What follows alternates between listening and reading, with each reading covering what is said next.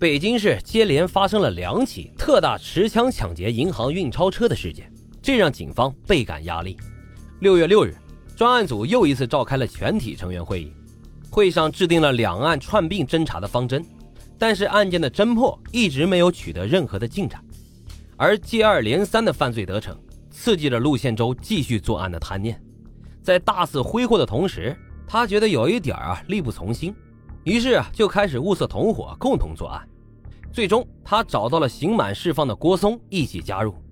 之后，陆宪洲带着郭松开着盗窃来的车，来宣武工商银行九次踩点，观察押运人员、运钞车行驶方向等等情况。在制定好了抢劫运钞车的计划后，两人的行动开始了。一九九六年八月二十七日。北京城市合作银行的职工从工商银行某分理处提取了一百三十一万元的巨款，乘运车返回。同时，还有一辆桑塔纳轿车押款同行。八点五十分左右，陆宪洲和郭松把车开到了运钞车前面，然后突然停下，堵住了运钞车前行的方向。运钞车司机探出头来，刚想理论几句，只见陆宪洲和郭松从车里钻了出来，持枪分别窜到了运钞车驾驶室的两侧。举枪狂喊：“把门打开！”司机一下子就明白了，这是遇到了劫匪呀。本着职业的精神，他故意拖延时间，并没有给他们开门。陆先洲一看这不开门，立马就着急了，于是直接开枪将玻璃给打碎，司机负伤倒在了驾驶座上。而几乎同时，郭松也向副驾驶处开了枪，之后又朝后座的银行职员开了一枪。正在此时，另外两名保安人员并没有被他们吓到。而是抡起了警棍，朝陆宪洲的头部猛烈的打击，陆宪洲后脖梗挨了一闷棍，差点就摔倒。回过神来的陆宪洲立即朝两人开了枪，这才平息了这场斗争。陆宪洲和郭松似乎没有想到会有人面对枪口无所畏惧，此时他们啊也有点心虚了。当他们拿到钥匙却没能捅开运钞车后备箱时，并没敢再耽搁，而是仓皇驾车逃跑。接到报警后。专案组立即对北京全市进行了布控，此次一共出动了上万名警察和武警，对案犯进行了全程的围捕追截。根据现场围观的目击者提供，两名案犯中，一名身高在一米七五左右，体态中等，穿着迷彩裤、白色旅游鞋；另一名案犯啊，一米七左右，身穿深蓝色工作服上衣，戴深棕色框眼镜。后来啊。根据现场子弹弹壳检验结果以及作案人的体态和倒车方式等对比，这些案件均与前两起案件相似。经过警方的技术确定，三起运钞车抢劫案均为同一伙人所为。然后专案组对三起案件的资料又进行了一次详细的勘查，他们发现这伙人啊，每次都是先偷车，然后驾驶着偷来的车进行抢劫，随后弃车逃跑。犯罪技术方法较为单一。得到这个结论后，警方一方面根据线索扩大范围寻找，另一方面，警方重点对全市新的失窃车辆给予了高度的关注。一九九六年九月三日，海淀区公安分局上报的一条信息引起了专案组的高度重视。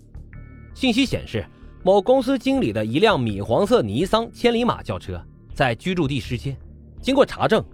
这辆车同银行劫匪使用的前几辆车失窃地点相近，且都出入过某公寓。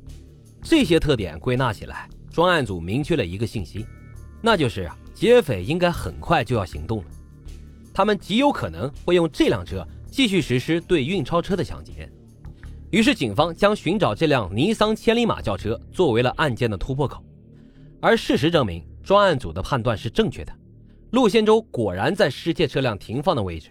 一九九六年九月八日，北京长城宾馆的保安在进行巡逻任务时，突然发现，在马路对面啊停放着一辆米黄色的尼桑轿车。